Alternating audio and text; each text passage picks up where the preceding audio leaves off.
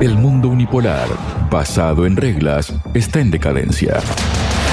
Torres más altas han caído por no hablar de reinos. Ahora todos los caminos conducen a un nuevo mundo multipolar, libre de imposiciones imperialistas. En ajedrez de geopolítica analizamos todos estos movimientos. El acuerdo de cooperación en seguridad firmado la semana pasada entre Kiev y Londres demuestra que no permitirán a Ucrania negociar la salida del conflicto.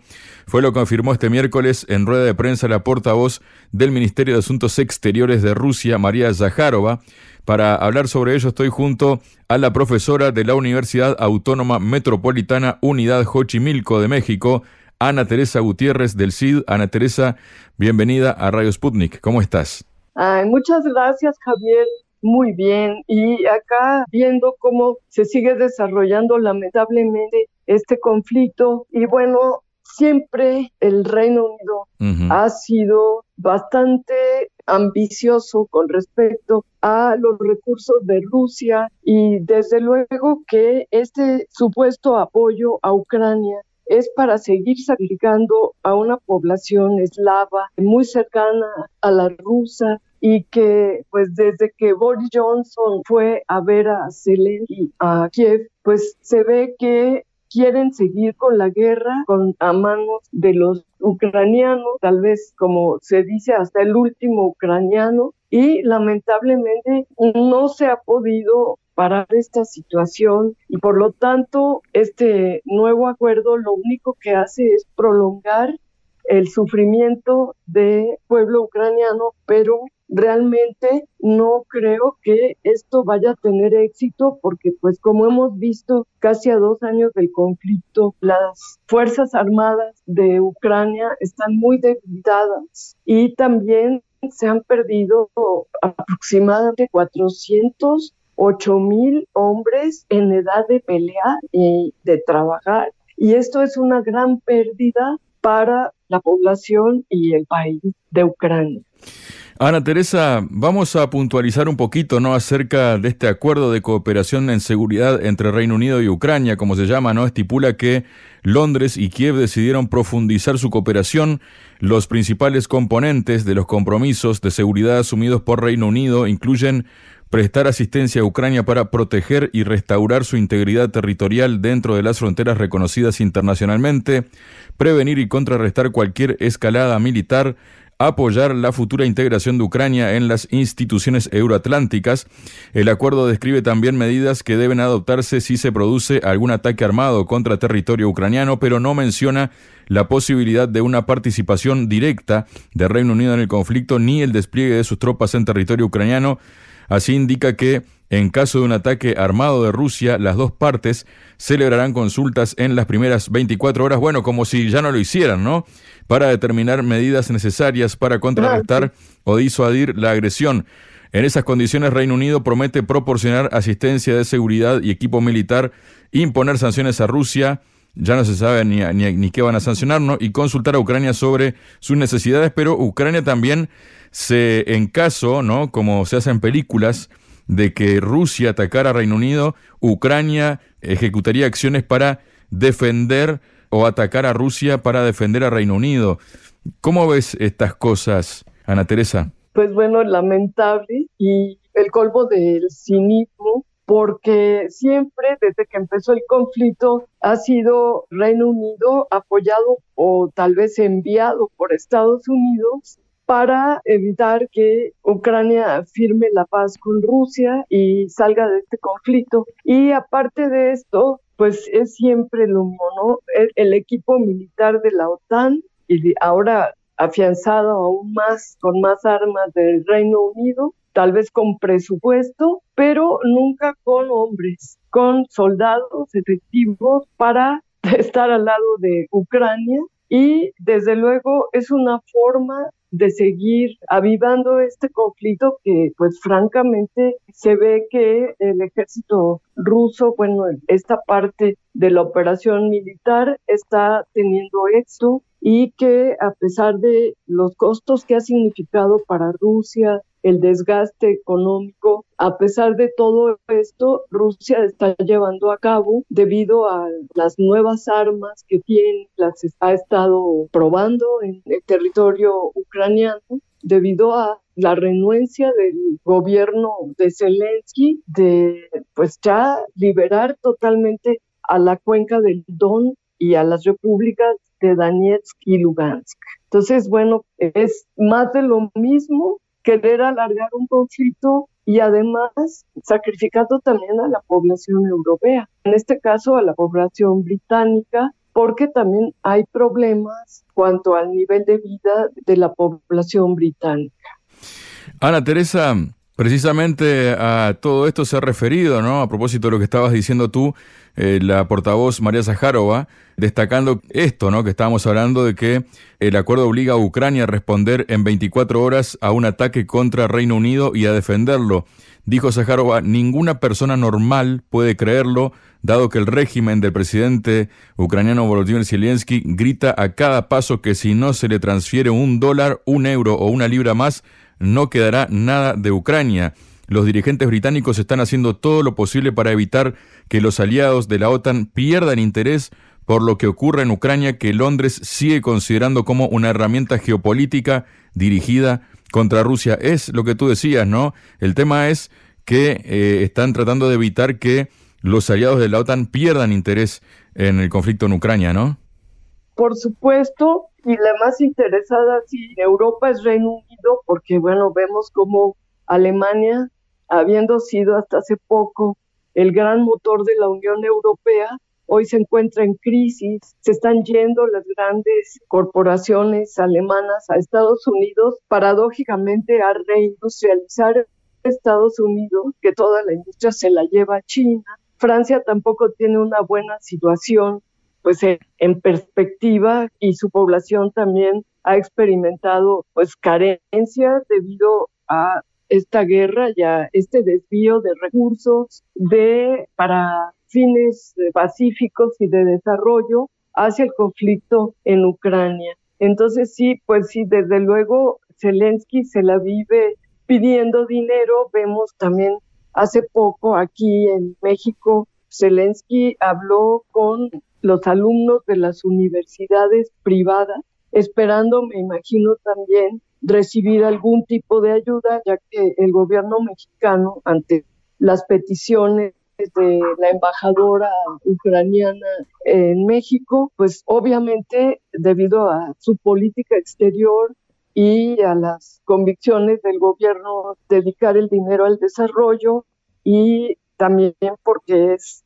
cercana, tiene una posición cercana a Rusia en cuanto a cuestiones de paz en la Organización de las Naciones Unidas, pues no le dio absolutamente nada.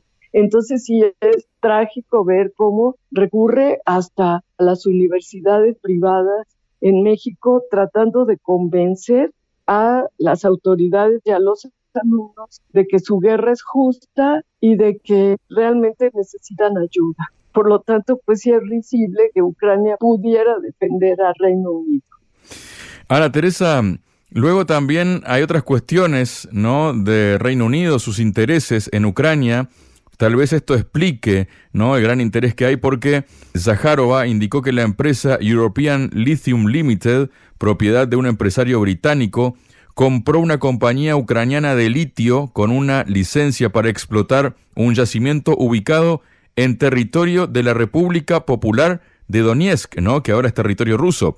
Curiosamente, en el verano de 2023, la misma European Lithium Limited lo rechazó a este yacimiento por la proximidad al frente.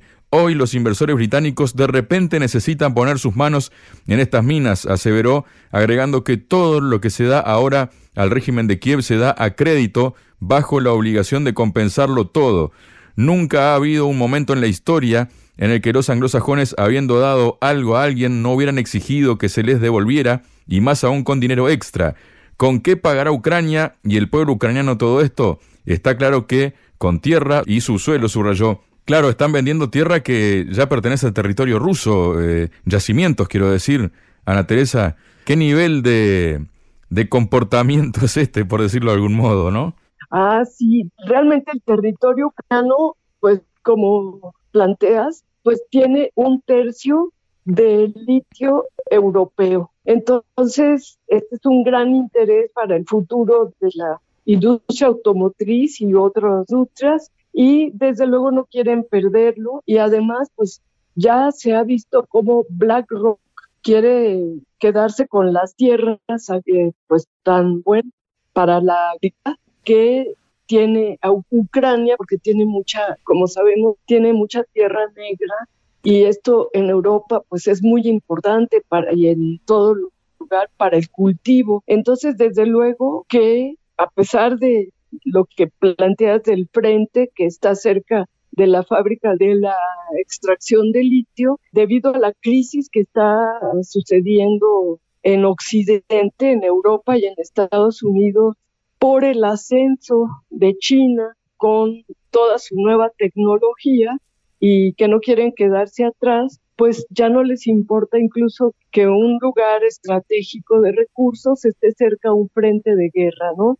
Y sí, efectivamente, pues Ucrania es eh, un lugar rico en no solamente litio, sino otros minerales, otras eh, pues materias primas y desde luego pues petróleo, no tanto como Rusia desde luego, pero sí tienen bastantes materias primas que Occidente aspira a utilizar para su competencia internacional con China. También hubo unas declaraciones en las últimas horas del presidente de Francia, unas declaraciones del presidente de Francia, Emmanuel Macron, ¿no? quien dijo no debemos permitir que Rusia gane, de lo contrario estaríamos aceptando que ya no se respeten las reglas internacionales dijo no, y esto obtuvo una respuesta también de María Zaharova, que instó a Macron a compartir una copia de las reglas del orden internacional que, según las declaraciones suyas, o sea, de Macron, se verán socavadas si Rusia gana el conflicto en Ucrania. En cuanto a la victoria, no depende del permiso de Macron ni el de nadie. Rusia hará lo que dijo que haría. Hay una línea discursiva, una narrativa de Occidente que no se sabe muy bien a qué obedece, ¿no? Si a una desesperación o, a qué ante este nuevo mundo que se viene y que, eh, digamos, también eh, tiene consecuencias para Francia, ¿no? Ya la está teniendo, por ejemplo, en África, ¿no? ¿Cómo ves las, declaraciones de Macron y la respuesta esta que le dan desde Rusia?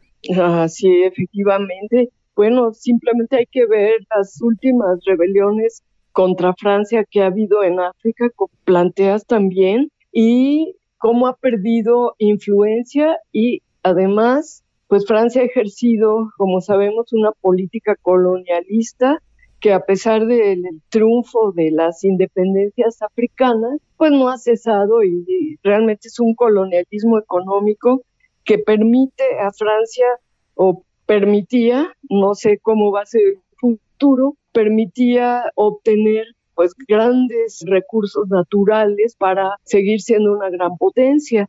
Y pues claro, me parece que, como dices, estas reglas internacionales pues son las de que ha tenido siempre Europa de colonialismo con respecto a los países periféricos en África, en Asia y en América Latina. Y como esto está cambiando rápidamente con el surgimiento de esta nueva alternativa de los BRICS, del grupo BRICS. Entonces, ven cómo se les escapan de las manos estos recursos naturales casi gratuitos que habían estado obteniendo durante toda la Guerra Fría y por lo tanto sus reglas son las que están desapareciendo, porque ¿cuáles otras reglas pueden ser, verdad? Si realmente son reglas neocoloniales y esto no lo pueden soportar ni pueden soportar que China y Rusia encabecen el grupo BRICS y la pérdida también de la fuerza de las divisas tanto europeas como el dólar está acrecentándose debido a los eh, tratos comerciales que hacen entre sí los BRICS y con otros países. Y por lo tanto, este plan que tiene Occidente encabezado por las grandes corporaciones internacionales que se plantean crear un gobierno mundial borrando los límites de los estados-nación para crear subcolonias y un gobierno de los grandes corporativos. Esto es lo que está realmente en peligro y es lo que ellos plantean como sus reglas, las reglas del imperialismo clásico y ahora del neoimperialismo económico. Hay más cuestiones vinculadas a estas cosas, Ana Teresa, porque según declaró la propia Sájarova, ¿no? Hay una comprensión cada vez mayor en el mundo de que no se puede lograr una solución sostenible para el conflicto ucraniano sin la participación de Rusia. Al comentar la cuarta reunión sobre Ucrania en el formato de Copenhague celebrada en el marco del Foro Económico Mundial de Davos, hoy en día cada vez más países del sur y del este global, incluidos aquellos que asistieron a las reuniones del formato de Copenhague, dicen abiertamente que sin Rusia cualquier discusión sobre los posibles lineamientos de la solución de la crisis ucraniana no tiene sentido.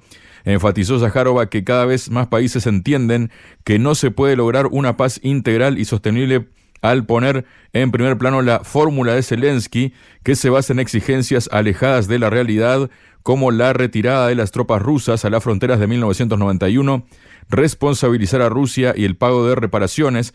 En este sentido, Zaharova subrayó que Kiev ni siquiera oculta que exige la retirada de las tropas para llevar a cabo el genocidio de la población rusa que abogó por la reunificación con Rusia. ¿Qué nos comentas de esto, Ana Teresa? Sí, sí, el mismo gobierno ucraniano y los gobiernos sucesivos, me refiero a después del golpe de Estado a Víctor Yanukovych, empezó una política, el gobierno de Yatsenyuk, posteriormente el de Parashenko y actualmente el de Zelensky, empezaron una política ultranacionalista y como sabemos con tintes nazis, con el uso de los símbolos nazis, en contra de la población étnicamente rusa. No supieron manejar su etnicidad, ya que es el país que tiene una mayor minoría rusa. Y por otro lado, pues cegados por la ambición de entrar a la Unión Europea y a la OTAN, que pues les ponía como realmente requisito que se pacificara esta zona y que eh, al precio que fuera y así lo hicieron porque pues en Occidente se calla totalmente que fueron desde 2014 ocho o nueve años de masacres eh, selectivas sobre la población étnicamente rusa, pero sin embargo ucraniana, de la cuenca del Don. Y esto, pues desde luego, no permitió que Ucrania pues hiciera una política que permitiera permanecer en sus fronteras de 1991 y además la comunidad internacional insiste en salvaguardar las fronteras de Ucrania porque pues como bien lo decías, ahí hay muchos recursos naturales, metales, minería en general, que le interesa mucho a los países europeos para, pues decíamos, su competencia o su sobrevivencia, incluso ante las nuevas condiciones internacionales del surgimiento de otros polos de poder como China y Rusia. Entonces, pues realmente esto es impensable y ya lo están reconociendo incluso en el foro de Davos. Muchas gracias, Ana Teresa. Ay, Javier, un gusto y pues cuídate mucho y que todo vaya muy bien. Sputnik. Contamos lo que otros callan.